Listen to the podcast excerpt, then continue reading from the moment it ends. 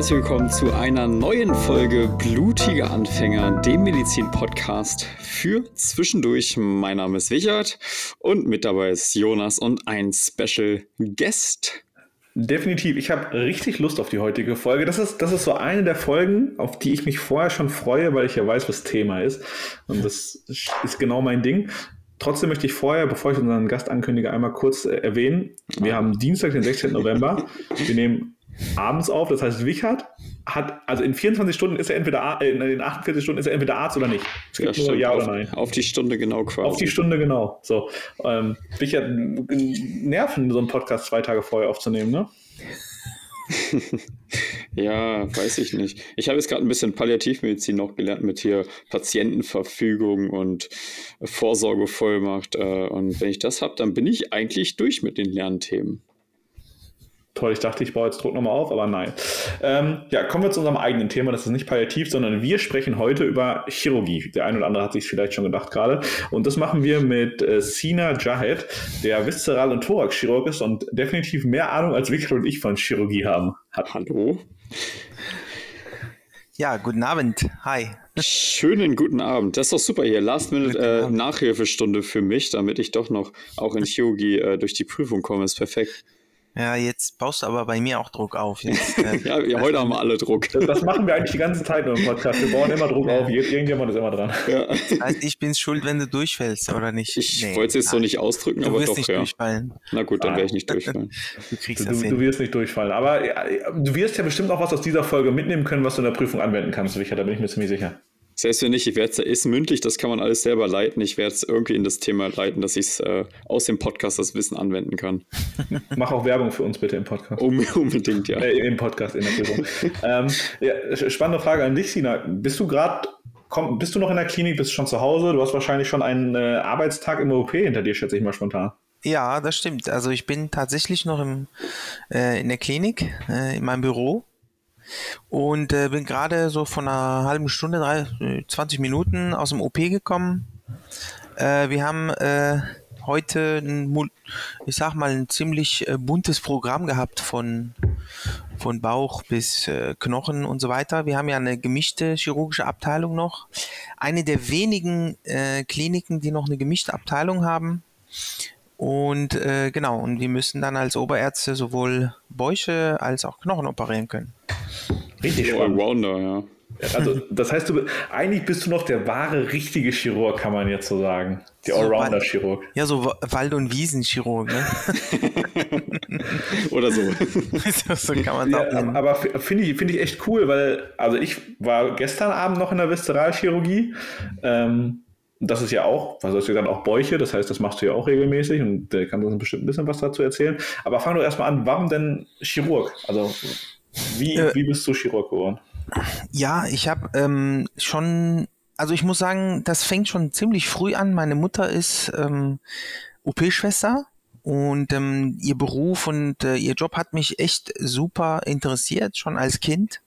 Ähm, auch in der Schule, in, im, im Abi und so weiter habe ich da regelmäßig äh, Praktika gemacht in, im Krankenhaus und auch im OP-Saal äh, und durfte da zugucken und das hat mich super, super interessiert.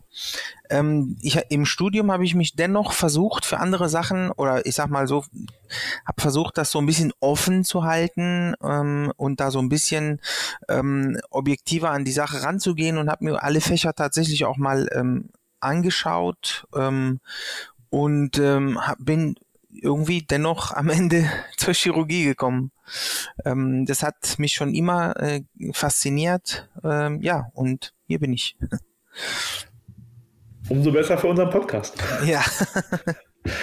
genau. Ich, ich habe gesehen, gestern in deiner Instagram-Story, glaube ich, äh, hast du auch noch äh, einen frischen, oder ich weiß nicht, wann du es gemacht hast, aber war auf jeden Fall ein Appendix zu sehen. Also, ja, richtig. Äh, ein Blinddarm, den du rausgenommen hast. Richtig, richtig, genau.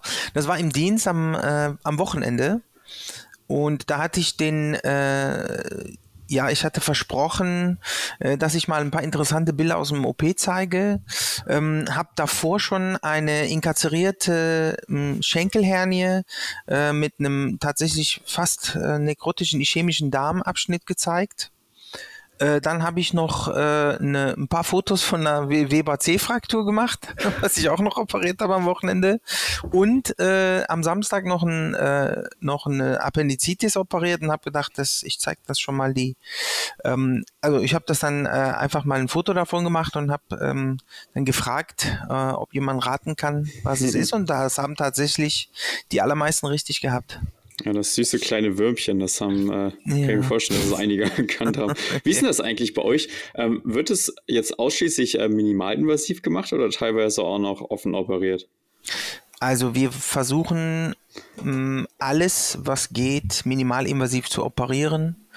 Und in den allermeisten Fällen fangen wir auch minimalinvasiv an. Ob das jetzt ähm, also ich muss auch sagen, die letzte Appendektomie, wenn, wenn wir das jetzt konkretisieren wollen, die letzte Appendektomie, die ich offen operiert habe ähm, bei einer Appendizitis, war in meiner äh, Assistenzzeit 2008. Mhm. Oh, das, das ist echt lang her, weil das ist kein seltenes ja, Krankheitsbild. Nee, nee, ist wirklich äh, sehr, sehr äh, sehr, sehr selten, wo, dass man offen operiert. Es sei denn, das ist so weit fortgeschritten mit Perforation oder basisnahe Perforation etc., ähm, wo man dann auch noch eine Iliozekalresektion machen muss. Dann muss man natürlich äh, offen operieren, macht man eine kleine Unterbauchlaparotomie. Ähm, aber alles andere versuchen wir immer, soweit es geht, äh, noch laparoskopisch zu machen, egal ob es eine Sigma-Divertikulitis ist oder große Tumoren, Darmtumoren, Rektum oder Sigma-Tumoren. Das versuchen wir immer erst äh, laparoskopisch laparoskopisch. Ähm, in seltenen Fällen, wo man dann schon von vornherein weiß, äh, da muss man äh, Anus Pereta anlegen oder es ist eine Rechtshemikolektomie etc., da muss man, da kann man auch offen operieren. Aber sonst versuchen wir das immer. Auch in der Thoraxchirurgie, also die, die ähm, Thorax-OPs fange ich immer per Watts an und wenn es sein muss, steige ich dann um. Ah, okay. Interessante Frage hier, weil du bist jetzt schon Chirurg und hast es alles schon erlebt. Mhm. Ich will mal in die Chirurgie, habe aber natürlich dementsprechend noch gar nicht diese Erfahrungspunkte gemacht. Was macht denn mehr Spaß? Das, also Spaß ist jetzt ein blödes Wort, aber ist es auch von, vom, es ist ja was anderes, minimalinvasiv und oder offen zu machen, wenn ich das einfach nur vom, vom äh, von der Technik und vom ganzen Ablauf mir angucke. Ist, ist es so, dass es ein riesiger Unterschied ist, dass du dich auch umgewöhnen musstest, weil früher viel mehr offen war und jetzt mehr minimalinvasiv oder wie? Ja, es ist, ähm, es ist so, dass man natürlich als erstes die offenen OP-Techniken erlernt. Ähm, äh, Laparoskopie oder Thorakoskopie ist, hat immer eine etwas, ähm, etwas äh, flachere Lernkurve. Das, dazu braucht man einfach mehr Expertise. Allein die Kameraführung ähm, sich äh, zu orientieren, das ist schon, das ist schon mal ähm, was etwas schwieriger ist und woran sich viele erst gewöhnen müssen, viele Assistenten. Das heißt, wenn man da jetzt irgendwie eine, man kann nicht direkt ähm, laparoskopieren im ersten Jahr, Instrumente in die Hand nehmen und darauf loslegen, sondern man wird, lernt erstmal Kameraführung äh, und anschließend ähm, kann, lernt man, äh, wie man sich überhaupt zu orientieren, äh, zu orientieren hat. Ähm, die überhaupt diesen Horizont im OP-Gebiet zu halten, so dass, dass man nicht äh, so bergab quasi operieren muss als Operateur, dass der Assistent überhaupt die, die Perspektive richtig hält. Das ist allein schon ähm, etwas, was man üben muss. Äh, deshalb würde ich sagen, für einen Anfänger äh, ist es äh, tatsächlich so, dass man erst offen operiert und dass man da auch mehr sieht und mehr erkennt und mehr, ja, wenn du es so ausdrücken willst, auch mehr Spaß hat, weil man dann auch ein ganz klein bisschen mehr Aktionen hat. Ähm, die Laparoskopie oder die Thorakoskopie ist einfach etwas schwieriger. Man tut sich am Anfang damit ein bisschen schwerer und das ist dann etwas, wo man erst in der Anatomie richtig sattelfest sein muss und auch in den einzelnen OP-Techniken. Das heißt, auch in den einzelnen Schritten. Äh, oft ist es so, dass offen und äh, endoskopisch ja die Schritte, die einzelnen Schritte mh, identisch sind. Oft, nicht immer, aber oft. Das heißt, auch wenn man so die einzelnen Schritte sich merken muss in Operationen, dann ähm, äh, oder merken kann und es drauf hat, dann macht Endoskopie äh, mehr Spaß. Das kann ich mir vorstellen. Ich war bei äh, auch ein paar, als ich in der Unfallchirurgie war, Arthroskopien mit dabei. Ja. Und äh, so die ersten Male, da denkst du dir, hä, wo ist jetzt oben, wo ist unten und wieso ja. bewegt es jetzt nach links? Warum ist da rechts jetzt auf einmal der Meniskus und so? Also äh, kann ich auf jeden Fall unterschreiben, dass das am Anfang die ersten Male wirklich nicht so einfach ist mit der Orientierung, ja.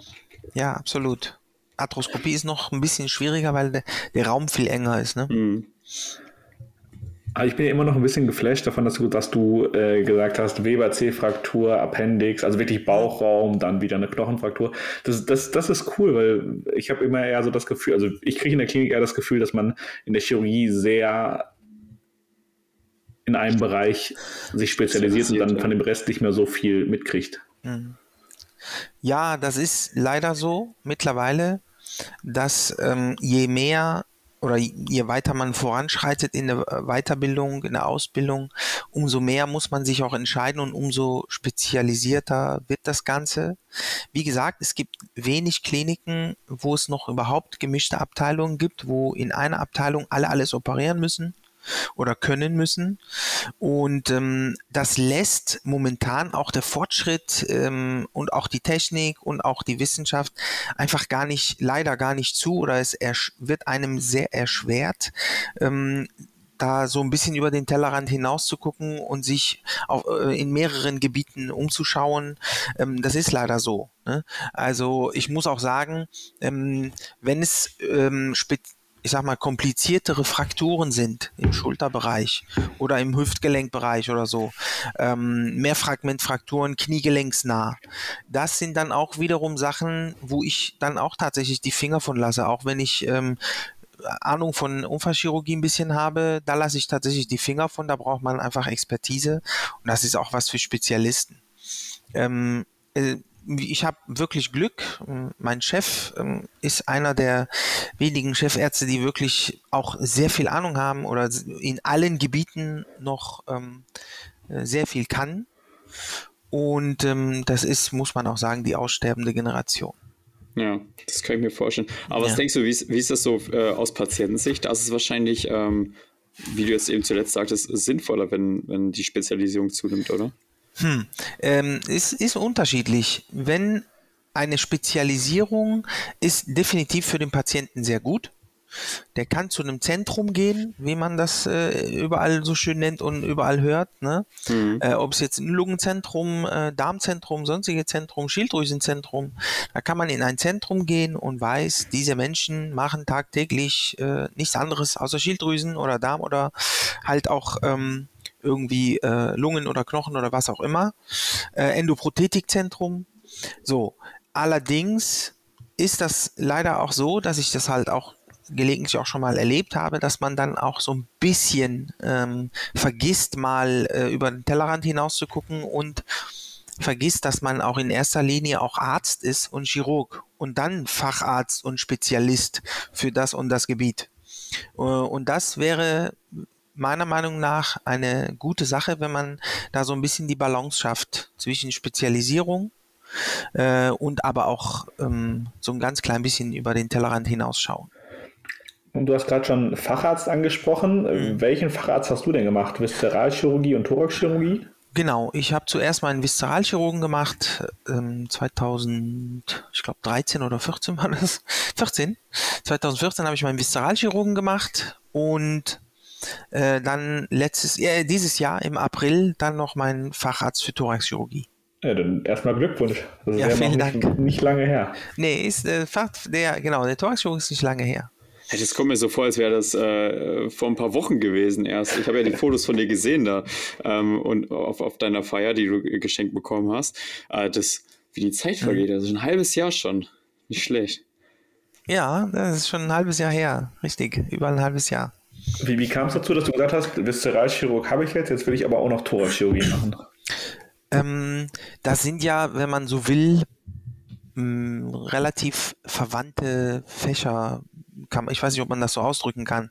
Ähm, Viszeralchirurgie ähm, fand ich schon immer interessant und habe das auch sehr, sehr gerne gemacht. Und während meiner ähm, Zeit in, ähm, in Düren, in, in, der, in Ländershofer Krankenhaus, habe ich auch, ähm, durfte ich dann auch Erfahrungen sammeln in der Thoraxchirurgie und ähm, habe da so ein bisschen reingeschnuppert und habe dann gemerkt, dass mich das auch sehr interessiert und dann ist es halt per Zufall äh, dazu gekommen, dass ich die Gelegenheit hatte, äh, noch zusätzlich ähm, hier als Oberarzt in, in Jülich zu arbeiten.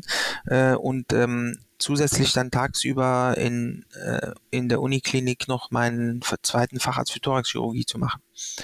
Das muss man sagen, ist eine sehr, sehr gute Gelegenheit gewesen. Da bin ich auch sehr, sehr dankbar für. Ähm, und ähm, ich bereue es auch nicht. War eine harte Zeit, drei Jahre, äh, aber ich bereue es nicht.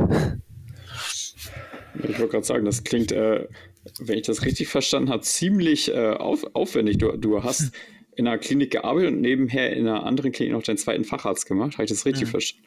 Ich habe ähm, im tagsüber in, in der Uniklinik in Aachen äh, mein, meine Facharztausbildung gemacht mhm. und zusätzlich habe ich hier in Jülich ähm, Hintergrunddienste gemacht, also quasi wow. meine Oberarztdienste noch oh, zusätzlich crazy. gemacht. Ja, das ist echt ähm, ganz schön crazy. Ja. Also erstmal Respekt, dass du das alles unter einen Hut bekommen hast. Ne? Ja. Vielen Dank. Aber da merkt man, dass du auch richtig Lust auf Chirurgie haben musst. Ja. Absolut, ja, total. das stimmt das, das auch. ist cool, ja. Nee, das, Ihr seht, wir holen uns immer die besten Gäste für diesen Podcast rein. äh, wenn wir schon über Chirurgie sprechen, dann mit jemandem, der einfach 24 Stunden am Tag Chirurgie gemacht hat. so ist es. Danke, danke, danke. Ja. Äh, Vielen Dank. Apropos, das, das geht jetzt mal an Wichert. Ich ähm, hatte heute tatsächlich auch äh, Chirurgie und da ging es um eine äh, Kohlezyste. Äh, Koh boah, ja. Jetzt habe ich Gallenblasenentfernung so. ähm, Polizystektomie wollte ich sagen, so, das war das Wort, das ich gesucht habe. Ähm, und da ging es um Risikofaktoren für Gallenblasensteine, also Gallenblase und Gallensteine, Wichert. Kriegst ja. du alle sechs Fs hin? Female, Fair, 40, ähm, Fat. Warte, ich hab's gleich. Female, Fat, 40, Fat. Nee, zwei fehlen noch. Ähm,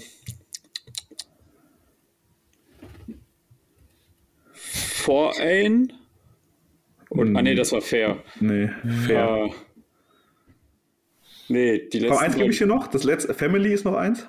Ja. Mhm. Ähm, warte mal, fest ist jetzt Female? Jetzt muss ich selber einmal kurz Ich niemals fragen, deren Antwort du nicht kennst. ich, ich, bin selber verwirrt. Female, Fett. Mhm. 40. 40. Ja. Fair. Family. Family. Äh, Fertility ist das äh, sechste. Ah, ich wusste Jawohl. irgendwas mit, äh, genau, ja. Genau. Und ich hatte heute Unterricht und ich wurde die sechs Fs gefragt und ich bin auch nicht auf alle sechs gekommen. Ja. Und statt mir zu helfen, hat der Arzt wirklich, das war zwei Minuten Stille. Einfach. Nein. Ich angeguckt, ich habe ihn angeguckt, das war super, das hat richtig viel Spaß Oh. Das war so unangenehm. Er hat dich richtig verbrannt. Das ist aber nett. Ja, und jetzt, also das, das war so der richtige Moment. Am Anfang hat er gesagt, also, du hast das Gefühl gehabt, das ist der coolste Oberarzt, den, bei dem du jemals Unterricht hattest. Das hat sich ja. dann sehr schnell geändert. ähm, weil er, Ey, bitte er, lass meine Prüfung nicht so sein. er hat angefangen mit dem Satz, also der, er, er, ist Unfallchirurg und, der, und, das ist ja Gallenblase, ist ja Viszeralchirurgie. Mhm. Ähm, und zu den anderen Fächern, das ist nicht sein Ding, da will er gar nicht lange drüber reden. Und dann hat er so viel Nachfragen zu allen Fächern gestellt, außer Unfallchirurgie. also jeder, der dran war, wurde einmal geroastet und dann war der nächste dran. Oh das, je. das war super. Seit, seit, aber die sechs Fs werde ich niemals wieder vergessen. Nee. So wie eben quasi. Ja, ich hatte, ich hatte Family und Fertility hatte ich nicht. Ähm, ja. Also auch deine beiden letzten tatsächlich. Und äh, ja, also hier, guck mal, aus dieser Folge könnt ihr mitnehmen, es gibt Risikofaktor, Risikofaktoren für ähm, Gallenblasen, Problematik und Gallensteine und die kann man mit dieser 6F-Regel wunderbar lernen. So. Richtig. So ist es. Genau so ist es. Ja, da, da, musste ich nämlich auch gerade dran denken, als, als wir nochmal auf die Viszeralchirurgie gekommen sind. Ja. Vielleicht war der Kollege ja einfach so nett und hat dir einfach die Zeit gegeben, damit Richtig. du in Ruhe nachdenken ja, nee, das, Also im Endeffekt hat er mir ja was Gutes getan, weil ich werde es nicht mehr vergessen. Ja, siehst du? Das, also, das hat sich schon gelohnt. Wie ähm, dann? Bist, bist, du drauf gekommen oder hat er am Ende nö, also irgendwann, hat, also irgendwann war es ihm auch zu lang. Aber nicht, dass er hat nicht beide auf einmal gesagt. Es kam erst Family und dann kam die nächste Pause. noch, noch mal zwei Minuten. So, und vor allen Dingen, augenscheinlich weiß ich es nicht. Hm. Ja. Er wollte einfach eine Chance geben. Ja, er hat eine gute Chance gegeben. Das musste, das musste ich gerade einmal kurz erwähnen, das war mein Highlight. Ähm, du hast doch bestimmt auch schon mal eine Gallenblase entfernt, schätze ich mal, oder? Das passiert oh, auch das sind schon ein paar hundert gewesen, ja, bis jetzt. also ja. ja. Ja, ja, definitiv, ja. Also Scholezystektomien kommen schon, das gehört schon zu den äh, häufigeren ähm, viszeralchirurgischen oder allgemeinchirurgischen Eingriffen. Das machen wir schon regelmäßig, muss man sagen. Was ist, was gehört noch so dazu? Was sind Sachen, die bei euch quasi auch im Alltag, also auch routinemäßig eigentlich fast jeden Tag dran sind? Also die alltäglichen Eingriffe, unser täglich Brot sind, muss man sagen, ähm, Cholecystektomien, Hernien-OPs hm. jeglicher Art, ob das jetzt Leistenhernie, Nabel, Bauchwand, Narben etc., Schenkelhernien ist. Ähm, ja, Appendizitis ist halt meistens im Dienst. Ich weiß nicht warum, aber die überlegen sich das erst äh, relativ spät am Abend. ähm, und ja, danach kommen halt etwas größere, also Tumorchirurgie, ne? Äh, Hemikolektomien, äh, links oder rechts, je nachdem. Rektumresektion. Das sind so die häufigsten, die gängigsten äh, Eingriffe, chirurgischen, viszeralchirurgischen Eingriffe der allererste Patient, den ich als Medizinstudent in der Klinik, also nach Vorklinik und allem gesehen habe und untersucht habe, war jemand nach Chemikolektomie rechts. Mhm. Werde ich auch nicht vergessen. Ich habe in, meinem, in meiner mündlichen Prüfung im Examen einen Patienten gehabt mit, einer, mit Zustand nach Wippel-OP, Leberteilresektion bei Metastasen äh, und noch so ein paar andere Sachen, wo ich dachte, alles klar, gar kein Problem warum nicht gleich? Also der, der, der hatte wirklich alles, was man haben konnte. Im Nachhinein war es gar nicht mal so schlecht, weil da kann man echt super viel erzählen. Muss nicht so ins Detail gehen, wenn es so viel ist. ja, genau. Ist so ist es. Und ja, was haben die Herrschaften bei mir gefragt bei diesem Patienten? Ähm, die Fußpulse. Was? Danke Wirklich, für nichts. Ich, ich, ich werde das nicht vergessen. Ich habe mich über diesen Patienten, ich habe die gesamte Akte zehnmal durchforstet. Da hat man diese Vorbereitungszeit und dann ist es, ja, und was war nochmal für eine Nebenerkrankung? Ich sage, ja, dies ist PAVK, KHK, dies, das. Ja, PAVK, die Fußpulse. Ich sage, alles klar, kein Problem. Okay, das, das ist aber wirklich vollkommen random bei dir. Okay, dann fragen wir einfach irgendwas. Genau, das war das war schon interessant. Ja, Richard, freust du dich jetzt auf Donnerstag? Ja, safe. Ich meine, das ist ja hier ein kleines Feld, so was man lernen muss. Ich meine, sechs Jahre Studium ist doch kaum Wissen. Sechs Jahre Studium. Ja, aber also ich, ja, ich sage also, ja weiterhin immer, es fällt eigentlich nie jemand durch im M3. Ja, das weiß nicht, ob das jetzt mehr Mut macht oder eher den Druck erhöht. Kann man jetzt so ja, sehen. Das kommt tatsächlich selten vor. Ja, es kommt wirklich selten vor. Prüfst du eigentlich auch? So weit fort. fort Bitte? Prüfst du eigentlich auch? Du nicht? Nein, nein, ich bin, ich prüfe nicht. Also wir haben ja, äh, das sind ja meistens dann äh, in der Uniklinik ähm, Professoren, Privatdozenten ja. und so weiter. Äh, Richard hat doch die Hoffnung, dass sein Prüfer ausgetauscht wird und dass du eventuell die Ja, ich hatte, ich hatte, jetzt die Hoffnung irgendwie, dass, ja. eine, das, das, dass du dir einen aussuchen darfst. Nee, das leider, nee, ich mach, das mache ich leider nicht. Ja, Mist. Ja gut, aber wenn du gefühlt den ganzen Tag im OP stehst, wird es, glaube ich, auch schwierig noch zu, zu prüfen. Ja, man muss auch sagen, ich habe ja auch noch eine äh, zusätzlich ähm, eine Praxis für ästhetische Medizin. Stimmt, ja. Das mache ich auch schon seit ein paar Jahren. Ähm, und ähm, ja, genau, ich mache dann auch noch ästhetisch-medizinische Behandlungen mit äh, Botox, Hyaluronsäure, Fadenlifting, Injektionslipolyse und so weiter. Das ist ja auch noch, äh, das muss ich auch noch hinkriegen irgendwie. Also, und dann auch noch zu prüfen, das wäre, glaube ich. Wie viele Stunden hat dein Tag? ja, das ist, äh, also man muss sagen, man muss das wirklich, ähm, also Zeitmanagement ist das A und O, ja.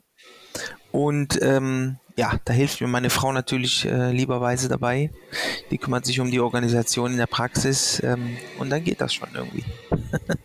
ja, das stelle ich mir ja. Du arbeitest ja Vollzeit in der Klinik, oder? Richtig, ja. Das ist dann doch. Äh, wie wie kam es dazu, dass, dass du auch eine Ästhetikpraxis äh, aufgemacht hast? Ähm, das darf ich gar nicht so laut sagen. Ich habe äh, ganz am Anfang mich auch ein bisschen für plastische Chirurgie interessiert. Ja. Und das plastische Chirurgie und ähm, Dermatologie, das sind die beiden Fächer, wo immer noch ähm, zig Bewerbungen auf eine Stelle ähm, irgendwie eintrudeln bei den Chefärzten und die können sich das natürlich aussuchen und die nutzen das natürlich auch ein bisschen aus, mhm. äh, muss man sagen. Da kommst du nur mit Connections rein. Das, ich verrate das jetzt mal, ich bin ja jetzt mal ein bisschen direkt. Kommt man nur mit Connections rein, leider. Und es sei, oder man muss dann halt so ein bisschen sich äh, versklaven lassen. Und deshalb wollte ich beides nicht.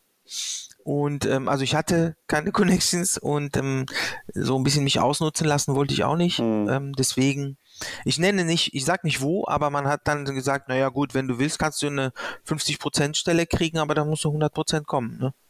äh, so. Ah, ja, ja, Daraufhin ja habe ich gesagt, lass mich überlegen. Äh, nein. Äh, ah, ja, krass, ey. Genau, und ich habe gesagt, Viszeralchirurgie interessiert mich genauso und ich finde es auch genauso interessant und, und, und super und ähm, habe mich dann doch für Viszeral entschieden und habe gedacht, als so ein bisschen als Ausgleich ähm, könnte ich dann ein bisschen in die ästhetische Medizin und gucken, was da so los ist, ja. ob mir das überhaupt liegt, ob mir das gefällt. Ja, und so kam das eins nach dem anderen. Ja, cool. Wir, wir werden langsam zum Ästhetik-Podcast, Jonas. Ja, nee, ich finde das richtig cool. Ich muss sagen, je mehr Folgen wir machen und mit Menschen reden, die was in der Ästhetik machen, desto mehr kriege ich auch Lust, wirklich direkt nach dem Studium zu überlegen, auch zumindest meine Scheine da zu machen. Ich also mache nächste Woche Praxis auf. Ja, du kannst ja, du kannst ja, du kannst ja einen Botox und Hyaluron-Kurs machen. Ja. Kann man machen, tatsächlich. Ja, Übermorgen.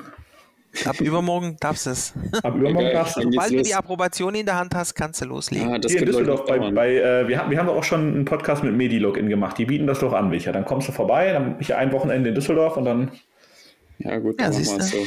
So, alle Zuhörer, äh, schreibt mir, es gibt Privatbehandlung, äh, Botox, Hyaluron, was ihr wollt.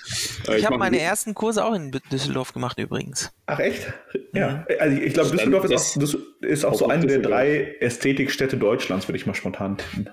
Ja, das stimmt. So auf, also auf der Köse sind schon einige Praxen bestimmt. Oh ja, das stimmt. Aber wie oft machst, also wie oft bist du selber noch in der Praxis? Variiert das oder hast du da feste ähm, Tage, wo du in der Praxis bist? Ja, genau. Ich mache das, äh, wir machen nach, nach, das nach Terminvereinbarung und ich bin da ähm, ungefähr zwei, drei Mal die Woche, also nachmittags dann nach der Arbeit, ungefähr dreimal die Woche und für diejenigen, die dann berufstätig sind und lange arbeiten müssen etc., machen wir dann einen Samstag im Monat, wenn es dann passt, äh, dann auch nochmal einen Tag Sprechstunde. Klingt richtig. Ordentlich. Richtig ordentlich, würde ich sagen. Aber ja. deine, deine Frau ist selber auch Ärztin, richtig? Meine Frau ist Krankenschwester. Ah, Krankenschwester, okay. Genau, und macht im Moment noch ihre Weiterbildung zur Heilpraktikerin. Uh, nice das ist dann eine gute Kombi für eine Praxis, würde ja. ich sagen. Ich, ich denke auch. Also sie interessiert sich da auch sehr viel für ähm, so Hormone und so weiter. Und die ist da schon sehr interessiert. Ja, sehr, sehr, sehr cool. Ähm, ich habe auch ein paar Fragen an dich bekommen. Ich habe ja Fragen Stimmt, wir haben, ja, wir haben ja sogar Fragen. Ja, genau. Ja, wir haben gerne. Fragen gerade auch im Gespräch, habe ich das vergessen. es ist, äh, es ist, äh, ich suche die mal kurz raus. Da waren auch ein, zwei interessante bei. Auch für mich, also auch interessant für mich selber, meinte ich. Ähm, so, ich fange einfach mal an. Es ist jetzt es, es kommen keine fachlichen Fragen, also es haben alle nur Interessensfragen. Ähm, sind die Arbeitszeiten wirklich so katastrophal, wie man hört? In der Klinik? Hm, wie katastrophal ist die Frage, wie katastrophal hört es das denn? ähm, es ist so, dass man äh, immer, also es ist, wir sind halt nun mal nicht beim äh, Arbeitsamt, ja, oder Finanzamt oder sonst wo, wo man als Beamter pünktlich um 15.30 Uhr oder 16 Uhr einfach abstempeln kann und nach Hause fahren kann. Ähm, wenn ich im OP stehe und mit, um 15 Uhr mit einer Operation anfange und bis 16.30 Uhr oder 17 Uhr die OP dauert, dann gebe ich definitiv nicht meine Operation an einen Kollegen, an den diensthabenden äh, Kollegen ab und sage, so, mach weiter, ich bin dann mal nach Hause, ja. sondern ich mache das dann noch zu Ende. Ähm, es ist allerdings so, dass, die, also dass das Arbeitszeitgesetz schon in nahezu jeder Klinik, wo ich gearbeitet habe oder die ich kenne, versucht wird, so gut es geht, ein, dass man es einhält, ja, ähm, einzuhalten. Sowohl für Assistenten als auch für Oberärzte. Ähm, das muss man halt sagen, das hat sich im Vergleich zu früher, am Anfang, als ich 2008 angefangen habe, ähm, hat sich das innerhalb der, nächsten, der letzten 10, 12 Jahre deutlich gebessert, muss man sagen. Ähm, wenn man darauf hinaus ist, pünktlich anzufangen und pünktlich aufzuhören, dann ist es wirklich nicht, ist die Chirurgie dann das falsche Fach. Wenn man das, wenn man aber ein klein bisschen flexibler ist und ähm, das dann auch in Kauf nehmen möchte, dann muss man sagen, es ist nicht so katastrophal ähm, und es ist auch durchaus mit Familie vereinbar. Ähm, nur die Familie muss einen auch unterstützen. Also meine Frau unterstützt mich da wirklich sehr und ähm, weiß, dass ich nicht äh, pünktlich um 16 Uhr jeden Tag nach Hause kommen kann. Ist halt so. Ich glaube, das war eine sehr gute Antwort auf diese Frage. Die, Oder? Ja, ich, äh, die, die macht mir auch Mut für meine Zukunft. ja. Muss ich sagen. Jonas ähm, sieht sich jetzt auch schon in der Chirurgie mit äh, Zweitarztpraxis irgendwie für Ästhetik. also tendenziell wäre erstmal ein Abschluss vom Studium das erste Ziel. Ja, stimmt. genau. so, ein, eins nach dem anderen. Eins nach dem anderen. Ähm, lassen sich zittrige Hände abtrainieren. Alkohol. Ja, kommt drauf an, entweder dann mit oder also einfach Alkoholpegel äh, aufrechterhalten. Nein, Spaß. Ähm, es, zittrige Hände in, in, in welcher Hinsicht? Äh, es gibt tatsächlich Menschen, die einfach feinmotorisch nicht wirklich so bewandert sind und begabt sind. das glaube, kann man versuchen also, zu trainieren. Ja. ja, kann man definitiv. Ähm, und dann ist die Frage, inwieweit sich das noch im Erwachsenenalter, wie gut sich das noch so trainieren lässt, dass man dann sagt, okay, mit einer 7-0er, mit einem 7-0er Faden, was man gerade noch so mit der Lupe sieht, ähm, kann ich dann noch in die Herzchirurgie äh, und da so ein kleines Gefäßchen im Kreis nähen oder ich sage es, okay, ich bleibe dann doch beim Unfall. Unfall. mit dem Hammer. Toll. Jetzt habt, jetzt habt genau. ihr für meinen Berufswunsch später einmal kurz offengelegt. Vielen Dank dafür. Ja, gerne. Also, nee, also Spaß beiseite. Ich würde mir zum Beispiel, also ich will Chirurgie machen, aber ich würde mir nicht zutrauen, mit einem 7-0er Faden ein Gefäß zu nehmen. Also, ist, gar nicht, ist gar nicht so schwer. Also, ich habe mich, ich wurde mal gezwungen, was heißt okay. gezwungen? Ähm, ich habe mal im, äh, ne, bei einer Cholezystektomie ziemlich verwachsen, äh, ziemlich entzündlich äh, und so weiter, habe ich dann mal den DHC ähm, eingeritzt und habe dann äh, einmal den äh, Ductus hepatocholedochus äh, perforiert quasi. Und äh, den musste ich dann, äh, normalerweise ist das so, dann machst du auf und nähst den oder du steckst eine sogenannte T-Drainage rein.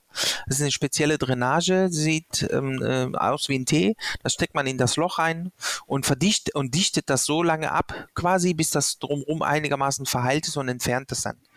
Daraufhin hat mein äh, damaliger leitender Oberarzt gesagt, nö, das machst du nicht. Das ist ein kleines Loch, das kannst du nähen. Habe ich gesagt, okay, dann machen wir jetzt auf, dann nähe ich es. Hat er gesagt, nein, das machst du auch nicht. Du nähst das gefälligst laparoskopisch. Und dann habe ich das laparoskopisch genäht. Kleine, kleine Strafe oder wie? Aber, aber, da ist der Druck auch kurz angewachsen vom Oberarzt. Das stimmt allerdings. Das, äh, da habe ich, da war ich noch nicht Oberarzt, sondern ähm, kurz vom Fach, nee, ich, da hatte ich schon meinen Facharzt, aber noch nicht Oberarzt. Ähm, und er hat gesagt, das kannst du jetzt mal üben, machen und da geht schon nichts schief. Wenn was äh, irgendwie nicht klappen sollte, ich bin ja da, leg mal los. Ja, das hat geklappt, muss ich sagen. Ja, und das finde ich ist ein cooler Oberarzt, oder? Ja, ja, das stimmt. Dass man ermutigt wird, da eben auch Sachen zu machen, wo man halt unsicher ist oder die man noch nie gemacht hat und dann aber so die Sicherheit Absolut. zu haben, ja, wenn was ist, keine Sorge, das äh, finde ich sehr cool. Ja, absolut. Also die Geduld ist wichtig. Ja. Ne? Ich merke es ja auch selber als Oberarzt, wenn ich meinen Assistenten irgendwie was ähm, äh, assistiere, beibringe, zeige, erkläre, wie auch immer. Und da muss man halt sehr viel Geduld haben. Die Mischung zwischen mach mal deine eigenen Erfahrungen und aber auch gleichzeitig kein Missbauen und vorsichtig sein und weil der Patient ist nun mal ähm, an allererster Stelle und die Gesundheit und die ja Unversehrtheit des Patienten ist nun mal an erster Stelle ähm, und das ist schwierig, die Geduld zu haben. Kann ich, mir, kann ich mir vorstellen. Aber wir fassen zusammen. Du bist quasi Viszeral- und Thoraxchirurg, machst den bei ästhetischer Medizin und hast eigentlich auch gefäßchirurgische Erfahrung. quasi. Also wenn ich ja, irgendwas mal habe, dann komme ich zu dir. Also, du bist herzlich wenn, wir noch, wenn wir jetzt noch Neurochirurgie im Laufe dieses Podcasts finden, dann äh, ja, haben, sind wir durch. Ähm, nächste Frage. Nein, Neurochirurgie bin ich out. Ganz raus? Okay, dann Wer weiß, kann ja noch kommen, irgendwann die erste neurochirurgische Erfahrung. ähm, wie war denn deine Anfangszeit als Assistenzarzt? Äh, also die Frage bezieht sich so ein bisschen, die ist ein bisschen länger, bezieht sich darauf, wie ist denn so ein Werdegang, wenn man Assistent ist, Richtung Facharzt? Was, wann, ab wann darf man mehr? Ab wann darf man alleine vielleicht mal was machen? Ähm, ich muss sagen, ich habe bewusst eine relativ kleine Klinik ausgesucht für meine erste, allererste Stelle, weil ich wusste, dass man in einer, ich sag mal, nicht, nicht gerade in einer 1000 Betten äh, Klinik mit äh, Supramaximalversorgung. Äh, es ist nun mal so, dass man da in einer kleineren Klinik ähm, schneller zum Zuge kommt. So als Chirurg ist das A und O ja operieren. Ist so am Anfang, sage ich mal, für einen Assistenten. Ähm, natürlich ist das nicht so. Ähm, Chirurgie besteht nicht nur aus Oper Operationen, aber wenn man das dann auch, aber es gehört dazu und ist auch nun mal der Hauptteil. Und ich habe eine relativ kleine Klinik ausgesucht und ähm, habe das dann auch äh, so durchgezogen und habe auch jedem zu verstehen gegeben, ich bin bereit, alles zu machen. Ich mache viel, ich arbeite viel äh, und gerne, aber dafür hätte ich gerne als, ich sag mal, Belohnung, ähm, würde ich gerne was operieren. Und ähm, es ist aber trotzdem so, dass man in den ersten zwei, drei Monaten selten, sehr selten in den OP kommt, äh, weil man eben die Notfallambulanz kennenlernen muss, die Station kennenlernen muss, ähm, die präoperative oder perioperat das perioperative Management auch noch kennenlernen muss und ähm, dann erst äh, die Operation oder in den OP-Saal kommt und ein bisschen assistieren darf, muss man sagen. Das hat auch so dementsprechend bei mir ein paar Monate gedauert.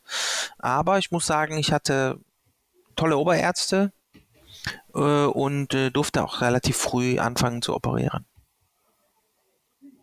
Ja, ich kann mir richtig gut vorstellen, dass das natürlich, klar, will man irgendwo auch nicht nur wie der Student Haken halten, sondern auch selber mal anfangen, vielleicht ein bisschen mehr beim ähm, zu assistieren, als man das aus dem Studium noch kennt, wenn man als Chirurg anfängt. Absolut. Äh. Ist natürlich auch von Fach zu Fach unterschiedlich. Ne? Also wenn man in der Herzchirurgie ja, arbeiten äh, anfängt, dann äh, bis du deine erste äh, Bypass-OP hast oder deine erste Klappenrekonstruktion oder deinen ersten Klappenersatz, da vergehen schon ein paar Jahre. Das ja, muss man sich auch vor Augen führen. Ist vielleicht gar nicht so schlecht. Ja, das stimmt. So.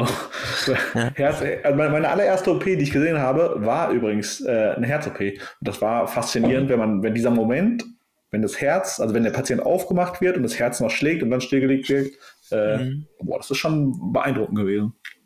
Ja, das stimmt. Das ist krass. Ich habe im PJ acht Wochen in der Herzchirurgie gearbeitet. Das ist schon echt eine super super interessante Erfahrung gewesen, aber dementsprechend auch ähm, sehr, sehr, sehr anspruchsvoll. Ja, doch, das, also ich habe zwei OPs gesehen, einmal die ähm, eine Klappenrekonstruktion und ein, Vierfach-Bypass und bin da rausgegangen und dachte mir, Respekt an alle Herzchirurgen, ja. das ist sehr, sehr krass. Ja, ja. das stimmt, ja. Also Herzchirurgie werde ich auch nicht machen, einmal kurz jetzt. Eventuell auch wegen dem Tremor, oder? Ähm, die, Gründe, die, Gründe, können wir jetzt einfach mal weglassen. Lass mal offen, lass mal offen. Wir, wir sind weiterhin bei uns. okay. Ähm, wie, wie lange hat das dann gedauert, bis du quasi das erste Mal alleine operieren durftest, also unter Oberarztaufsicht, aber. ähm, ja, wenn ich das jetzt sage, äh, werde ich, ähm, werden mich einige Assistenten beneiden, aber das hat schon relativ früh, ich glaube vier, fünf Monate. Also ich glaube so um, um knapp ein halbes Jahr höchstens. Äh, und zwar mit äh, Appendektomie. Ja, wirklich. Also vier Monate, fünf Monate so Appendektomie und dann noch mal kurze Zeit später noch eine Appendektomie, kurze Zeit später Galle. Da habe ich mich einfach ganz frech, wirklich rotzfrech, einfach ähm, an die Operateurseite gestellt. beim, nach dem Abwaschen. Der Oberarzt hat mal kurz nicht aufgepasst. Da habe ich mich einfach dahin gestellt. War alles richtig gemacht. Und dann hat er mich angeguckt äh, und hat gesagt, ähm, ja, du stehst auf der falschen Seite. Habe ich gesagt, nein, ich bin genau richtig. und dann hat er gesagt, na gut, dann gehe ich jetzt auf die andere Seite, aber wenn du Mist baust, dann ähm, hat er mir ein bisschen körperliche Gewalt angedroht. Ups. Nein, aus Spaß, aber, aber nur Spaß. Ähm, so, und dann durfte ich meine erste Galle anfangen und das hat doch eigentlich, muss man sagen, relativ gut geklappt. Ja, ähm, spannend. Da muss aber einiges zusammenkommen dann, ne? Ich glaube, man, man muss, man braucht natürlich das, das Talent, Selbstbewusstsein und auch ein ganz gutes Verhältnis zu seinem Oberarzt. Ja, und man muss dann vorher tatsächlich auch ähm, wirklich beweisen, dass man sich auch mit der Theorie auskennt und ja. wie ich bereits erwähnt habe, dass das Perioperative auch eine Rolle spielt. Habe ich vor, im Vorfeld präoperativ den Patienten sonografiert, kenne ich die Laborwerte, kenne ich die einzelnen OP-Schritte, ja. Also wenn der Oberarzt mich gefragt hat, dann was kommt jetzt als nächster Schritt und was jetzt und was jetzt und wenn man das einfach nicht kann, dann braucht man sich auch nicht äh, Hoffnungen machen, dass man dann irgendwie die OP machen darf beim nächsten Mal. Oder wenn man halt nach der Anatomie gefragt wird äh, und die Durchblutung und so weiter von den einzelnen Organen, dann muss man das einfach halt können. Muss man dem, dem Oberarzt auch zeigen, dass man Interesse hat. Das stimmt. Man muss es auch drauf haben, wenn man sich sowas traut. Ja, aber also ich glaube, das ist eine coole, vielleicht nimmt der eine oder andere hier aus deiner Story jetzt was mit, weil ich glaube, das ist eine ganz coole äh, Sache. Wie, wie, nervös warst du in dem Moment dann, als, als der Oberarzt dann gesagt hat, okay, dann mach, aber mach es richtig. da ist man schon sehr nervös, muss man sagen, ja. Also ähm, ich hatte schon wirklich sehr viel äh, assistiert zu dem Zeitpunkt. Ich war täglich, habe täglich Gallen, also äh, täglich nicht, aber schon regelmäßig Gallen, äh, Gallenblasen-OPs äh, assistiert und äh, wusste jeden einzelnen Schritt, ähm, wusste, worauf es ankommt, aber das ist alles Theorie. Ähm, wenn du das erste Mal, das ist wie beim Autofahren, wenn, wenn du beim ersten Mal am Steuer stehst und hinterm Steuer und dann anfängst, dann merkst du erst, was, was Sache ist und das ist dann tatsächlich ähm, was ganz anderes. Und ähm, ja, ich war schon nervös. Hab's mir aber nicht anmerken lassen. Das ist gut. War nicht so ein starker Trainer. Pokerface nach außen ist, ja. glaube ich, wichtig. So ist es. Ja, aber, aber ich, ich also ich Aber cool, total, hinter der Maske ist das einfach, aber. Ja, ja stimmt. Aber ich finde es cool, dass wir so oft das, auf das Thema Gallenblase kommen, weil das, glaube ich, so das Thema ist, was mich durch die ganze Woche begleitet. Äh, also ich, ich, ich, war ja gestern, gestern noch in der Viszeralchirurgie und habe ähm, da auch mit dem Oberarzt, aber der war, der war anders als der heute, haben wir zwei Stunden über das Freipräparieren vom Kalotschen Dreieck geredet. Zwei Stunden? Ja, der war sehr detailliert, also, also, zwei Stunden ist übertrieben, vielleicht anderthalb, also, aber dem, möchte, wir haben von So viel ist der Kalusche 3 gar nicht wert, aber das ist schon wichtig für die, für die Gallenblase. Scheinbar mochte er das Kalusche 3. Ja, ich irgendwie schon, ne? Ja. Ja, also wenn, ich jetzt, wenn ich jetzt nicht Gallenblase geprüft werde bei akuten Abdomen oder so, dann, dann werde ich wütend. Richard, wenn du Gallenblase geprüft bist, dann kannst du denen eigentlich diese Folge vorspielen. Ja, ich sag, hören sich einfach Podcast an. Wir sehen uns morgen. Wir ja. sehen okay, Nächst, nächste Frage. Äh, welche OP macht dir am meisten Spaß? Ähm, puh, das kann ich so wirklich nicht beantworten. Ich mag sehr, sehr gerne endoskopische Operationen mittlerweile. Ähm, und es ist bei jedem Chirurgen so, die OPs, die er am besten kann und am meisten gemacht hat, das sind auch seine Lieblings-OPs, weil die einfach mehr Spaß machen. weil es einfach schnell geht und mal eben so.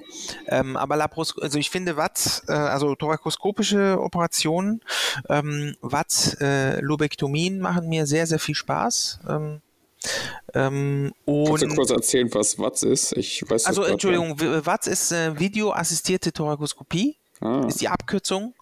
Äh, eigentlich Englisch, äh, Video Assisted äh, Thoracoscopic äh, Surgery oder äh, genau, WATS ähm, ist dann die Abkürzung. Und das ist dann, wenn man thorakoskopisch, also minimalinvasiv in der Brusthöhle äh, Lungen operiert.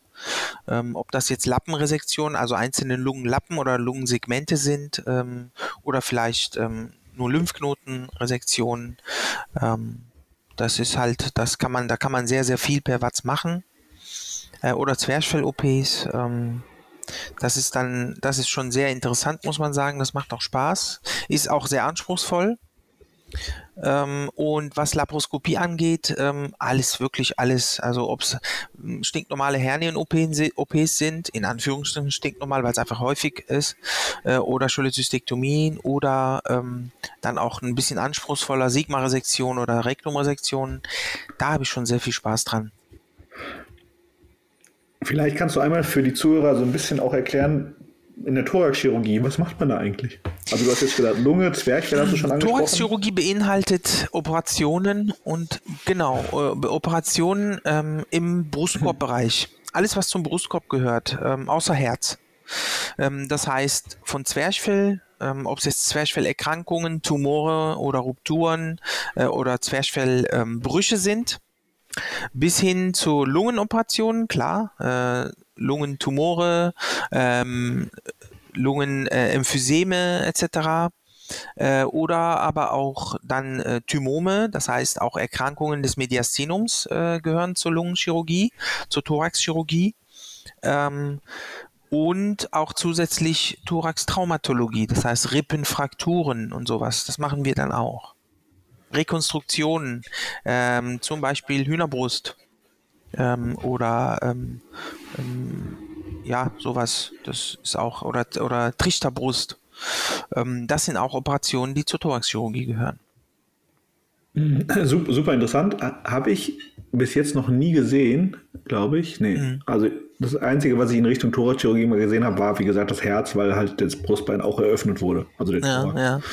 Aber was anderes noch nicht. Ähm, nächste Frage. Was läuft bei dir im OP für eine Musik? ähm, momentan gar keine. Leider Gottes. Ähm, momentan sind wir ähm, ja ähm, da wird das, ähm, wurde das bis vor kurzem nicht so gern gesehen, aber ich habe mir zum, zu Weihnachten eine JBL-Box gewünscht, weil ich demnächst gerne tatsächlich im OP gerne Musik hören möchte. Ähm, ich sag mal, kein, kein Heavy Metal, äh, aber auch keine Schlager, sondern das, was jeder gerne hört, weil das sind ja im OP ist ja nicht nur, ich bin ja nicht alleine, äh, sondern da sind ja auch äh, OP-Pflegekräfte, äh, Anästhesisten, Anästhesiepflegekräfte und so weiter. Das muss schon jeder gerne hören. Äh, ich höre sehr gerne, äh, wenn ich das dann darf, äh, Alan Maikanterei zum Beispiel. ja, schön. Ich ja. habe ich hab das Gefühl, äh, eigentlich ich, jeder Chirurg, den ich kenne, der hört gern Musik im OP, aber ja. irgendwie ist es trotzdem ähm, weitestgehend dann so, dass trotzdem oft nicht gemacht wird oder nicht erlaubt mhm. ist. Ähm, das hat auch ein bisschen was mit ähm, Konzentration zu tun und was damit zu tun, dass sich eventuell jemand äh, durch die Musik gestört fühlen könnte und ähm, dass man dann vielleicht noch ein bisschen abgelenkt ist und so weiter, was aber eigentlich gar nicht stimmt. Ja, ähm, oder meines Erachtens. Oder so, ja. Genau, wenn man, wie gesagt, wenn man jetzt nicht gerade Heavy Metal hört, ja. Äh, oder jetzt, genau, so äh, House Techno, sowas hört, dann ist es eigentlich äh, unbedenklich. Vielleicht sogar besser für die Konzentration. Ja, weil ich habe das Gefühl, dass das irgendwie auch so die Stimmung so ein bisschen lockerer macht und halt nicht ja. so angespannt. Und wenn es angespannt ist, habe ich das Gefühl, passieren halt schnell auch Fehler. Und wenn man halt lockerer ist, ist man halt mehr bei der Sache. Ja. Absolut, das ist absolut korrekt. Wenn man da im OP dafür sorgt, für Anspannung sorgt, sage ich jetzt mal, ein bisschen provokativ, dann gehen auch Sachen, Sachen mhm. schief. Und es ist auch so, ich denke, ich sage immer, ich höre gerne Musik und wenn es jemandem nicht gefällt, soll er es einfach, soll es einfach sagen. Ja. Dann kann man was anderes hören. Und wenn ich merke, es wird langsam äh, im OP etwas hektischer oder ich brauche jetzt mehr Konzentration oder es muss mal mehr Ruhe rein und so weiter, dann kann ich ja immer noch sagen, mach die Musik genau. kurz mal aus dann wird einfach weiter operiert und wenn das dann wieder entspannter ist, dann kann man die Musik wieder anmachen. So, ich muss mich kurz räuspern. Ähm, ja, ich habe beides, glaube ich, schon erlebt. Ich war schon, also ich glaube, ich habe eine OP gesehen, da lief Musik, das war auch relativ entspannt. Ich habe aber auch schon eine OP gesehen, da war, hat niemand was, also das war wirklich gefühlt Totenstille. Es wurde super wenig kommuniziert, auch zwischen Operateur und, also außer die, die wirklich notwendigen Sachen. Ähm, da war gefühlt zwei Stunden Anspannung pur. Ja, krass. Ja gut, manchmal ist es bei mir auch so. Da ist man mal, mal eine halbe Stunde absolute Stille. Da muss ich, muss ich mich dann wirklich absolut konzentrieren können und auch konzentrieren. Und ähm, das ist nun mal dann, das sind dann knifflige äh, Phasen. Ähm, aber meistens versuche ich das Ganze wirklich locker zu halten, weil ich auch der Meinung bin, dass je mehr Anspannung äh, da ist, umso mehr auch ähm, alle Fehler machen können. Ja, aber guck mal, das ist eine super Überleitung zur nächsten Frage. Kommen zwischendurch Notfälle bei dir im OP vor? Oh ja, natürlich, selbstverständlich. Ähm, hört sich jetzt ein bisschen lapidar an, aber wo gehobelt wird, fallen auch Späne, ne? ich bin, True, ich bin, ja. ich bin Aber das nicht ist perfekt. halt einfach wahr. Ja, es ist einfach so.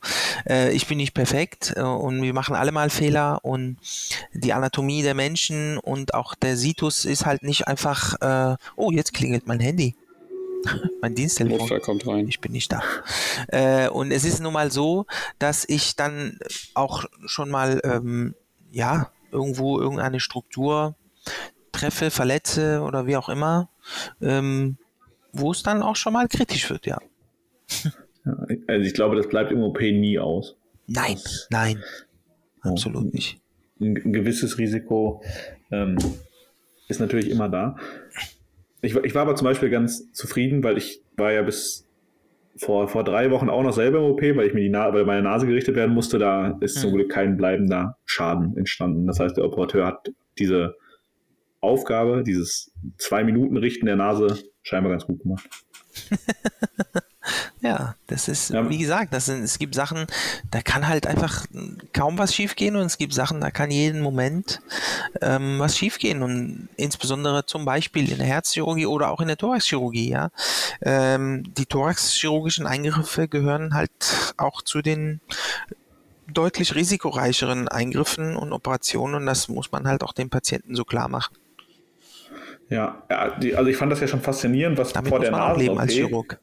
Bitte? Ich, ich, fand, ich fand das ja schon faszinierend, Ja, was, ich sag, was, damit muss man als Chirurg auch leben, so. ja. Ah, jetzt, das habe ich akustisch irgendwie nicht verstanden. Ähm, wie, wie einfach ist das denn, damit als Chirurg zu reden, dass du auch, dass es Risiken gibt und dass nicht immer alles perfekt läuft und nicht jede OP klappt vielleicht? Äh, einfach ist es nicht. Es ist absolut nicht einfach. Man muss wirklich ähm, regelmäßig, also man muss sich immer auf den Punkt genau konzentrieren können. Das ist A und O. Und dann muss man äh, die Mischung finden zwischen Distanz bewahren und ein bisschen die, den Überblick bewahren und aus einer bestimmten Perspektive die Sache sehen, egal ob es im, Opa- im OP ist oder bei Patienten. Äh, und ähm, halt äh, die, die ähm, andere Seite der Mischung oder die, die andere Seite ist dann auch ähm, äh, nah genug äh, bei der Sache sein. Also ähm, jetzt nicht völlig kalt und emotionslos, aber auch gleichzeitig äh, nicht zu sehr alles an sich heranlassen. Und diese Mischung, diese, diesen schmalen Grat zu finden, ist schon, ist schon schwierig. Ähm, ja, man muss halt einfach wirklich verantwortungsbewusst handeln. Das ist, ähm, das ist auch sehr, sehr, sehr wichtig, muss man sagen. Mir fällt dann Ganz wichtig ein. ist auch, wenn man misst. Ach, sorry, Ja. erzähl erst mal. Ähm, ich würde sagen, wichtig ist, weil es einfach jetzt gerade relativ aktuell ist, wenn man Mist baut, dass man auch sich eingesteht, ich habe Mist gebaut, es ist Fehler passiert, es ist ein Fehler, eine Komplikation entstanden, es ist nun mal mit Risiken verbunden und dann muss man das auch klar kommunizieren. Sowohl mit den Kollegen als auch mit den Patienten. Hm. Ja, im Endeffekt, man hört zwar immer, Halbgötter weiß, aber Chirurgen sind ja oder Ärzte sind auch ganz normale Menschen und in jedem Beruf passieren Fehler. Das ist jetzt, Absolut. also ich glaube, wenn jetzt jemand behaupten würde, er wird niemals einen Fehler machen, das ist 100% perfekt, dann wäre das ziemlich naiv und wahrscheinlich wäre die Aussage schon ein Fehler an sich. Absolut. Diejenigen, die das behaupten, haben die größten Leichen im Keller. Die sollen. da muss man. Nein, das nicht, aber das ist wirklich, es ist, es ist einfach, genau, das ist genau, wie du sagst. Der letzte Satz war genau absolut perfekt. Michael, du wolltest was sagen? Ja, ich habe gerade überlegt. Und zwar, es ist ja so, man sieht ja manchmal in äh, Filmen oder in Serien dann, dass ein Chirurg gerade irgendwie in eine Notaufnahme ist und dann kommt ein Bekannter, ein Familienmitglied oder so rein. Wie, wie, wie siehst du das? Würdest du jemanden operieren, den du persönlich kennst oder sehr gerne hast? Ähm, das ist eine sehr, sehr gute Frage. Ich habe tatsächlich schon mal ähm, gute Freunde operiert. Sehr gute Freunde. Ähm, aber ich glaube, bei Familie, also meine eigenen Kinder, könnte ich, glaube ich, nicht operieren. Und ja, also meine Frau auch nicht. Also ich glaube nicht, weil ich, meine Frau hat sich mal ziemlich schlimm am Finger verletzt, hat sich an einer Glasscherbe beim, beim, beim Glaspolieren eine ziemlich krasse Wunde zugezogen, ähm, wie so eine Skalpierungswunde über den ganzen Finger. Okay, ja. Das habe ich genäht. Das habe ich versorgt. Das ist jetzt nicht so das ähm, Problem, aber ich glaube, wenn es ein größerer Eingriff wäre, ich glaube, das, weiß ich nicht, ich glaube, das könnte ich nicht. Damit wäre ich zu, da wäre ich zu befangen. Ja, das kann ich mir vorstellen. Ist wahrscheinlich auch ganz gut, weil äh, wenn man da so emotional mit dabei ist, wir hatten es ja vorhin angesprochen, wenn die Anspannung da ist, dann passieren erst recht Fehler und da ist dann wahrscheinlich besser, den Kollegen dran zu lassen. Ich, ich glaube, genau. der Vorteil wenn man in der Klinik arbeitet und auch schon lange in der Klinik arbeitet und aus der Medizin kommt, dann kennt man aber auch Leute, die das auch gut können. Ja, eben. Genau. Das stimmt. Richtig, so ist es. Da muss ich das gar nicht selber machen. Richard, deswegen nehmen wir ja diesen Podcast auf, weil du übermorgen Arzt bist. Die, die Connection muss ich mir offen halten. Die nächste ja. Nase mache ich. Ja. Lustigerweise, äh, die Anekdote muss ich einmal kurz loswerden, äh, hatte mir eine, ein, ein Follower bei Instagram geschrieben, ähm, weil auf meinem Arztbrief drauf stand, bitte die Schiene nach Nasen-OP ärztlich entfernen lassen und Kontrolluntersuchungen machen. Hat mir geschrieben, warte doch einfach bis zum 18., fahr zu Wichert und lass ihn dann die Schiene ja. entfernen, damit die ärztlich entfernt wird. Richtig. Ich nehme es dir immer noch übel, dass du das nicht gemacht hast. Dann kannst ja. du direkt nach der Prüfung vor dem ähm. Haus stehen, mich abholen quasi, wir feiern und äh, beim Gläschen dann, Sekt äh, gucke ich mir das Ganze mal an. So, so, soll ich die Schiene noch? Ich habe die Schiene, ich glaube, ich habe die noch. Soll ich die mal drauf machen und dann so tun, als würde ich das tun? Mich, mich persönlich würde es freuen, ja. ja nee. Warte mal, aber ist das nicht so, dass man erst, wenn man die Approbation, ja, diesen Approbationswisch in der Hand hält, dass man dann erst offiziell Arzt ist? Ja, schon. Siehst du? Siehst du mich, dann hätte ich ein halbes Jahr oder je nachdem, wie lange Bürokratie dauert, mit ja, dieser Schiene bisschen, bisschen äh, Hintertürarbeit hier gewesen. Ja, das ist illegal. Illegal. Ja. Zack, Dieser Podcast fördert illegale. ähm, jetzt eine andere Frage, die ist vielleicht ein ganz guter Abschluss für die Folge heute. Hast du die, also die Frage war nach deiner kuriosesten Situation im OP, aber hast du irgendeine nette, kuriose OP-Geschichte für uns? Ja, yeah, definitiv. uh, das klingt gut. Kurios, also ja, mehrere sogar. Gerne, ähm, Das, was von jedem Chirurgen gerne äh, oder fast viele Chirurgen schon erlebt haben, sehr viele, und auch von jedem Chirurgen ganz gerne erwähnt wird und ähm, auch erzählt wird, auch in, in so einer äh, gemütlichen äh, Kneipenrunde, sind natürlich äh, autoerotische Unfälle. Aber da ich nicht weiß, ob hier Jugendliche zuschauen und zuhören. Nein, nein. Erwäh erwähne ich jetzt mal eine sehr kuriose Geschichte. Und zwar habe ich ähm, in der Notfallambulanz äh, kam eine Dame vorbei, eine junge Dame, äh, mit einem Handtäschchen, eine ganz ganz gewöhnliche, nette junge Dame und gesagt und hat behauptet, sie hätte eine Nagelschere verschluckt. Und ich habe natürlich äh, total ungläubig geguckt und habe gesagt, ja klar, Nagelschere. Komm, wir machen erstmal, war das aus Metall? Ja, natürlich. Okay, dann machen wir ein Röntgenbild. Ähm, sie lügen doch.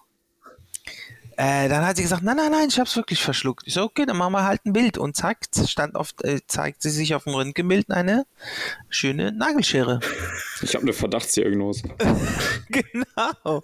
Da habe ich natürlich ein bisschen doof geguckt äh, und habe gesagt, wie, wie, wie, haben Sie das? Warum und so? Und sie hat gesagt, ja, Achtung, ähm, das ist, besteht aus zwei Teilen, weil ich habe es nicht komplett runtergekriegt in einem Stück. Ähm, ich muss es dann durch, durchbrechen.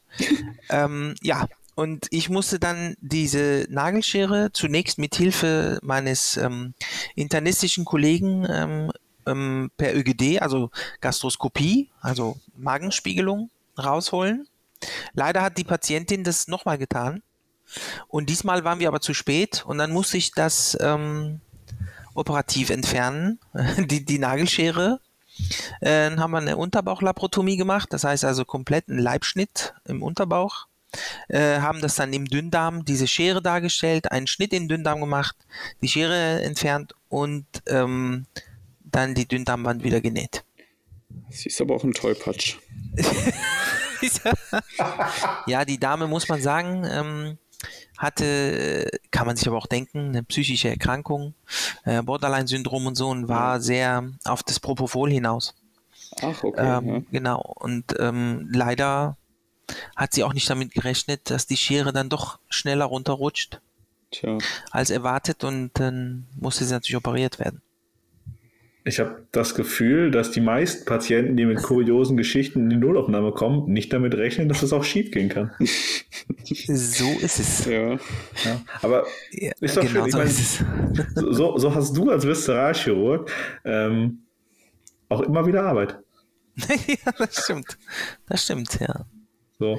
Ja, also ich, lustig, ich ja. musste so ein bisschen schmunzeln, weil wir haben irgendwann mal, ich habe irgendwann mal einen Sticker gemacht und da sollten die Leute uns für den Podcast kuriose OP-Geschichten schicken. Ja. Und 50 Prozent davon hatten was mit viszeralchirurgischen Problemen zu tun, die vermeidbar gewesen wären, nennen wir es mal so. Wo Das die stimmt. Leute wieder auf Sachen. Wo die Leute auf Sachen gefallen sind, zufälligerweise verschiedenste Ach, Dinge. Mann, ärgerlich. Ja, das, also das, und dann waren Ja. alle und dann, dann wundern sich alle immer, dass es dann plötzlich operiert werden muss. Es ist, es ist leider, leider genau so. Es ist, ja, ähm, das irgendwo zufällig mh, draufgefallen und so ist halt ähm, das Gängigste, ne? Das ist das, das Übliche, ja. Schön nachts im Dienst. ja, genau. Richtig. Äh, ein Fehler ist es tatsächlich nicht, nachts zu kommen, sondern erst äh, irgendwann später, weil dann kann es auch schon mal ähm, dann lebensbedrohlich werden. Ja. Übrigens, Ja. an alle, die hier zuhören. Also alle, die hier ausrutschen zufälligerweise, kommt danach in die Klinik. Wenn, Oder eine Schere Kommt bitte unmittelbar nach dem Ausrutschen wieder in die Klinik. Ja, das ist, traut also euch. ist es nicht. Ja, es ist so. Also in diesem Podcast waren jetzt sehr viele sinnvolle Messages drin. Echt so. Gute Learning. Äh, insbesondere, wenn ihr auf Kerzen ausrutscht, weil durch Körpertemperatur kann man die Kerzen dann auch nicht mehr gut fassen. Ich, ich sag jetzt nicht mehr. aber, aber äh, guck mal, wenn die schmelzen, dann ist doch nicht so schlimm, weil dann gehen sie doch wieder raus, oder nicht? Ja, aber dann nicht komplett. Ah, Das Mist. ist dann, ja, ja. Okay, Es kommt auch auf die Größe der Kerzen an. Okay. wunderbar. Okay, ich habe hab jetzt hier die, die schönste, abrundendste Frage, die ich, glaube ich, jemals in einem Podcast stellen werde. Ja. Was war der interessanteste Gegenstand, den du jemals irgendwo rausoperieren musstest? Ähm, außer der Nagelschere. Aus, äh, gut, stimmt, gut, die Nagelschere macht, ist schon sehr hoch, sehr weit Die oben. Ja. ist schon, ja, die, die Nagelschere ist für mich tatsächlich wirklich äh, sehr weit oben. Äh, dann kam im terminalen Ilium, also am Übergang von Dünndarm zum Dickdarm, da ist ja die sogenannte Bauchinsche Klappe, also schon eine sehr starke Engstelle, ein, Achtung, ein Pfirsichkern hatte ein Patient im betrunkenen, extrem betrunkenen Zustand ähm, ein Pfirsich gegessen und hat einfach den Kern mit verschluckt. Und da ist es dann da hängen geblieben. Äh, ist nicht gelogen, wirklich. Ähm, und Nummer drei ist äh, die besagte Kerze. Allerdings diese große, diese großen ähm, Kerzen, die ähm, diese Breiten, die man da im Garten auf der Terrasse da auf den Oh, Wow. oh. genau. Hm. Und die war dann leider zu lange drin, weil die Patientin, nachdem sie ausgerutscht war, einfach nicht sich nicht getraut hat. Ja. Äh, ne, das war der Patient, das war ein männlicher Patient. Und der, das ist dann halt, das ließ sich dann nicht komplett äh, entfernen in einem Stück. Und das Problem bei der ganzen Sache ist, du hast vollkommen recht, das schmilzt irgendwann oder wird, ja, wird so dünnflüssig oder wird so weich, dass es dann von alleine rauskommt. Allerdings besteht die Gefahr, wenn das so breit ist, dass es dann auch zu einer Ischämie kommt, also zu ulcerösen Veränderungen im Darmbereich, weil einfach da zu viel Druck in der Ja. Darmwand ist und dann kann es zu Perforationen kommen. Okay, ja. ja. Das ist das Problem. Puh, ja. Ist vielleicht doch, also ich hoffe, ihr habt jetzt alle gelernt, dass aus Versehen ausrutschen akut lebensbedrohlich werden kann. So. Kann, ja, das stimmt. Lieber keinen romantischen Abend mehr im Kerzenschein. Keine, ke- Doch, keine die Kerze sollte aber dann, die Kerze sollte aber dann bitte auf dem Tisch bleiben. Wünschenswert. Ja, Schneidet ihr das jetzt ab? Äh, kürzt ihr das? Ja, ne? Ist das schon zu schlimm? Nein, das bleibt drin. Podcast? Nein, alles klar. Nee, ist all- alles gut, alles gut. Wir sind das von uns gewohnt? sind, ja, sind nicht die ersten Stories, die in die Richtung bei uns gehen. Alles klar. Aber man muss ja auch sagen, wir sind ja ein realistischer Medizin-Podcast. Wir wollen hier nichts beschönigen. Nee, das stimmt. Das gehört zum Klinikalltag dazu. ja. Ja. das stimmt. Das gehört wirklich einfach dazu, ja. So, ich glaube, Richard, hast du noch eine letzte Frage für deine Prüfung? Ähm, wow. Ja, eigentlich nicht. Ich weiß ja alles. Außer, außer, außer die 6 F vorhin. Das war, glaube ich, die einzige Frage. Aber ich, ich werde ja auch nicht Wissenschaftschirurgie geprüft, insofern Ach so. irrelevant. Nur Unfallchirurgie. Ah, Ja. okay. Ja, Unfallchirurgisch lerne ich auch immer, immer jeden Tag dazu. Wie gesagt, ich bin kein Facharzt, ähm, äh, aber ich lerne auch jeden Tag immer mehr dazu. Dann, dann sind wir schon zwei. Und Jonas auch. Wir sind alle am Lernen hier für Unfall. Ja, ich, also ich muss ja sowieso noch ein bisschen was lernen. Das stimmt. Also auch noch die, die Basics im Studium, sagen wir es mal so. so. Ja. Also, Sina, du darfst sehr gerne meine. Ich, ich, ich habe tatsächlich Ende des Semesters die einzige Chirurgieklausur des Studios, also die einzige Chirurgieklausur, die darfst du gerne für mich schreiben. Ich glaube, das wäre gut für die Klausur. Ja, wenn, wenn das geht, klar. Ja. Ich, ich Kommt lasse dir, meinen ich lass dir meinen Studentenausweis zukommen. ja, genau. Ort und Datum auch. 70 Fragen Chirurgie. Das sollte, Richard, ich habe dich ja, sch- das, das sollte klappen, ja. ja. ich habe euch ja beide schon gesehen. Ich glaube, es besteht leider keine. Also ich glaube nicht, dass also wir sehen uns nicht so ähnlich, dass ich das für dich äh, machen Hm, könnte. Mist. Ich glaube, dass der, Ja, Jonas, das dann mache ich. auf. Okay, mach. Äh, Richard, erst muss es, also je nachdem, was am Donnerstag bei rauskommt, würde ich mir das dann überlegen. Ja, okay. Ich sehe auch weder aus wie ein Jonas noch wie ein Wichert. Das ist echt ärgerlich, ja. Verdammt. Eig eigentlich wollen wir dich in dieser Folge nur animieren, unsere Prüfung für uns zu machen. Hat nicht Der. Plan ging nach hinten los. Ja. Wir hätten uns vorher Fotos angucken müssen.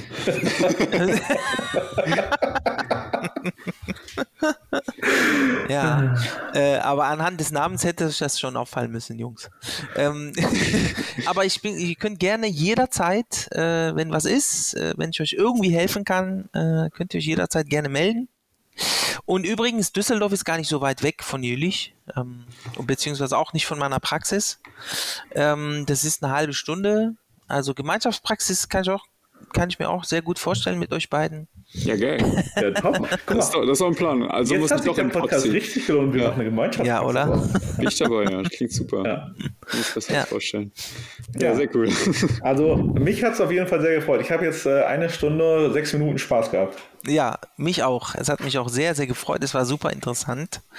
Äh, vielen lieben Dank, dass ich mitmachen durfte. Ja, Ja. wir, wir danken dir. Äh, Wir danken dir, dass du im Krankenhaus aus deinem Büro äh, nach, deinem, nach, nach dem OP äh, die Zeit dir genommen hast. Ja, gerne. Habe ich sehr, sehr gerne gemacht. Und wie gesagt, es war total kurzweilig. Ich habe jetzt auch gerade drauf geguckt, über eine Stunde. Das ist, ist echt äh, vergangen wie im Flug. Wie, wie im Ja. OP. Wie im Wie OP, ja. Ja, und Ja. Äh, für, alle, für alle Zuhörer, die gerne noch mehr über dich erfahren wollen, wir haben ähm, dich auch in den Shownotes wie immer verlinkt. Das heißt, mit einem Klick können sie dir auch auf Instagram folgen und äh, sehen dann auch Einblicke aus dem OP und die, nächsten, die, die nächste Appendix werden sie dann auch miterleben können. Die nächsten interessantes Fo äh, interessanten Fotos äh, folgen bestimmt. So Ja, es lohnt sich. Also ich, ich kann sagen, es lohnt sich auf jeden Fall. Danke. Also guckt vorbei, guckt euch, guckt euch die Bilder an. Ich bin gerade tatsächlich in, just in diesem Moment bei der inkarzerierten Hernie. Echt? Ja, siehst du? Ja. Ja. Also alle von euch, die Lust auf Chirurgie haben, ähm, guckt vorbei, hört, ihr habt diese Folge dann sowieso bis zum Schluss gehört. da bin ich mir ziemlich sicher. Ähm, ich hoffe, für dich geht es jetzt auch in Feierabend oder hast, steht noch was an in der Klinik? Nee, der, nein, nein, es ist, äh, geht jetzt zum Feierabend tatsächlich. Ja, ich fahre jetzt nach Hause. Wünsche ich dir einen schönen Feierabend. Vielen lieben Dank. Dir wünsche ich viel Spaß beim Lernen, Wichert. Auch danke. Genau. Äh, viel, viel Erfolg. Ja, vielen Dank. Also ich drücke dir ganz fest die Daumen. Wann war das nochmal? Übermorgen, ne? Donnerstag, genau. Ja. Am Ich, Donnerstag. ich drücke dir auch genau. die Daumen, Wichert. Danke. Ja. Ey, ist voll nett von euch. Jetzt, jetzt muss es klappen. Jetzt, jetzt muss es klappen. So, Das wird definitiv. ihr könnt Wichert auch die Daumen drücken. Ihr könnt natürlich auch den Podcast gerne teilen, wie immer. Ähm, wir hören uns heute in einer Woche wieder und ich überlasse euch beiden die letzten Worte. Ja, Sina, du bist, du bist der Gast. Bitte, ich lasse dir den, den Vortritt. Was sind deine letzten Worte an die Community? Ja, ähm, ja, zunächst einmal vielen lieben Dank euch beiden. Wie gesagt, es hat mir super viel Spaß gemacht. Danke, dass ich dabei sein durfte. Ähm, meine letzte Message ist, ähm, Chirurgie macht sehr viel Spaß. Ich kann nur jeden animieren, egal jede und jeden. Ähm, Chirurginnen und Chirurgen werden gesucht und ähm, wir würden, wir freuen uns immer und ähm, ja, lasst euch nicht ähm, verunsichern durch äh, irgendwelche Klischees. Chirurgen haben kein eigenes Leben und keine Familie und so weiter. Ich bin verheiratet und habe äh, glücklich verheiratet und habe drei Kinder und es klappt auch sehr gut. Meine und Kinder kennen mich noch.